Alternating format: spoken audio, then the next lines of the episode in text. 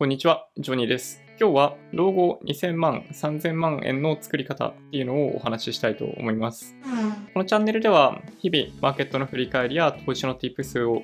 お送りしてます。もし興味があればぜひチャンネル登録お願いします。老後の2000万円、3000万円の3000万円資産の作り方なんですけど、これね、実はすごいシンプルで、今年2019年、金融庁がレポートとして用意をしていた麻生さんが拒否してしまったあの2000万円レポートとかに大体実は記載があります。あのレポートの内容は決してなんかそんな強く投資を促すような内容では僕はないんじゃないかなという気がするんで、多少そういう気はありますけど、まあ僕はね、あんまりそんなに問題視してないです。2000万円のメッセージについても、レポートの中では月5万円ぐらいを追加で年金に加えて消費しているみたいなことをエビデンスにに5万円が1年間で60万円。それが30年間ぐらいあると1800万で、まあだから2000万ぐらいあるといいよねっていう話をしているだけで2000万円用意しろみたいな内容ではないっていうことを考えれば、あのレポートっていうのはやっぱりそれなりに価値があるものだったと僕は思ってます。どうやって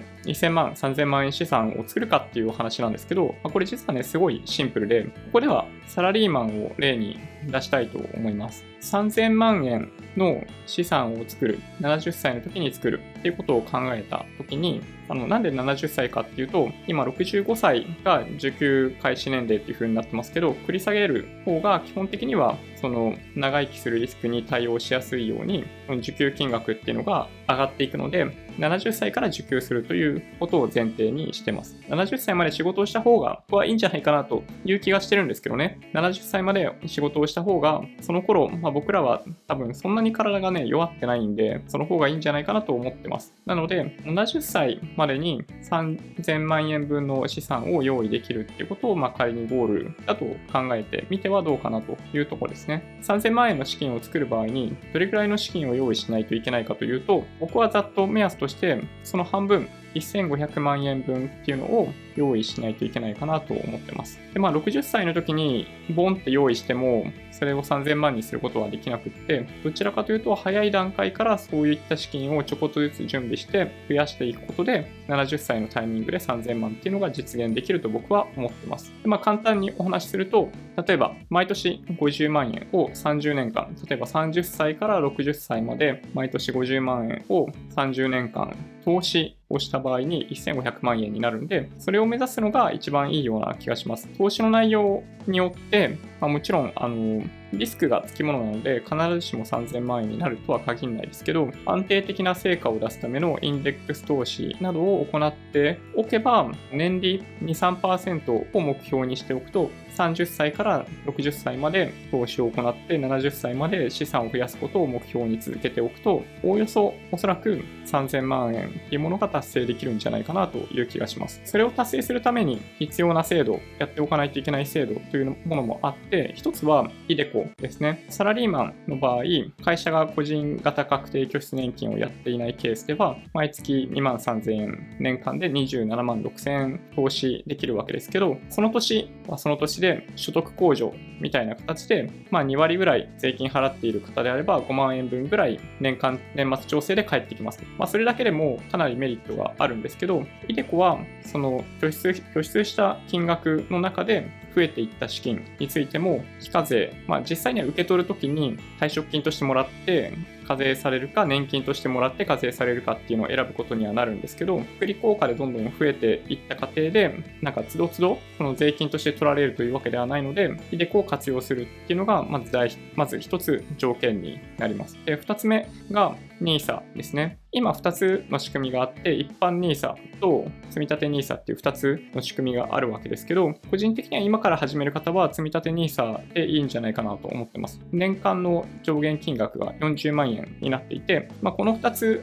を組み合わせると合計で67万6000円まで投資ができる。なので、まあ、この枠を活用してもらえれば、基本的には僕は十分なんじゃないかなという気がしてます。もちろん余裕がある方は、あの特定口座内でさらに投資をしてもらえれば、より良いような環境が老後を得られるかもしれないし、余ったお金は、まあ、そういった形で資産をできるだけ老後に備えるっていうのをやってもらうのがいいかなという気はします。基本的にはその iDeCo と NISA の2本立てで年間67万6000円まで投資が行えるので、まずここまで投資ができるようにするっていうのを目標にしてもらうのがいいかなと思います。それぐらい30歳の段階から投資ができないとか、あのそういう状況もあるかと思うので、まずはやっぱり若い頃っていうのは特に20代、10代、20代、30代は自己投資がすごい重要だと思います。なんか投資をすればいいとか、投資をして増やせば仕事はまあいいかみたいな見方をする方もいらっしゃるかもしれないんですけど、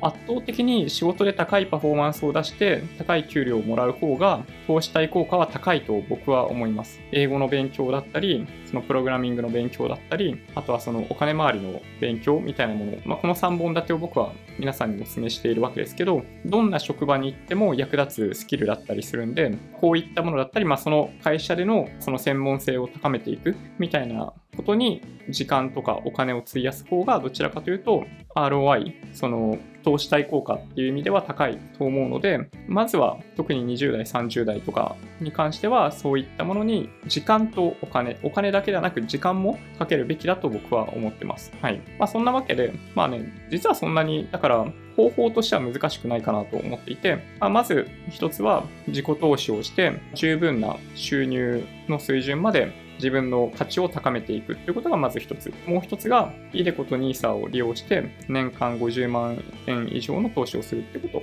が条件。で、もう一つは、あの、間違ったところに投資をしない。年利3%ぐらいもらえるような資産を増やせるようなところに投資をして、30年間、40年間かけて投資した額の倍になってるようなことを目指すっていう、まあ、この3本立てで基本的には老後2000万円、3000万円資産っていうものの用意ができるんじゃないかなと、まあ、僕は思ってます。はい。そうですね。まあ、なので、まあ、何はともあれ、まだ若いっていう方は、まあ、自己投資しましょうですね。はい。遊んでばっかりいると、時間だけが一瞬で過ぎてしまうんで、はい。もしかしたら、何か自分が本当に好きなものを突き詰めていけるような勉強っていうのをやってもらった方が、時間がある方にとってはいいのかなっていう気はします。はい。まあそんな感じかな？うん。Twitter、Instagram のアカウントもあるんで、もしよろしければフォローお願いします。音声だけで大丈夫って方は、ポッドキャストもあるんで、そちらもサブスクライブお願いします。今日の動画が良かったって方は、高評価ボタンをお願いします。合わせてチャンネル登録していただけると嬉しいです。それでは、ご視聴ありがとうございました。バイバイ。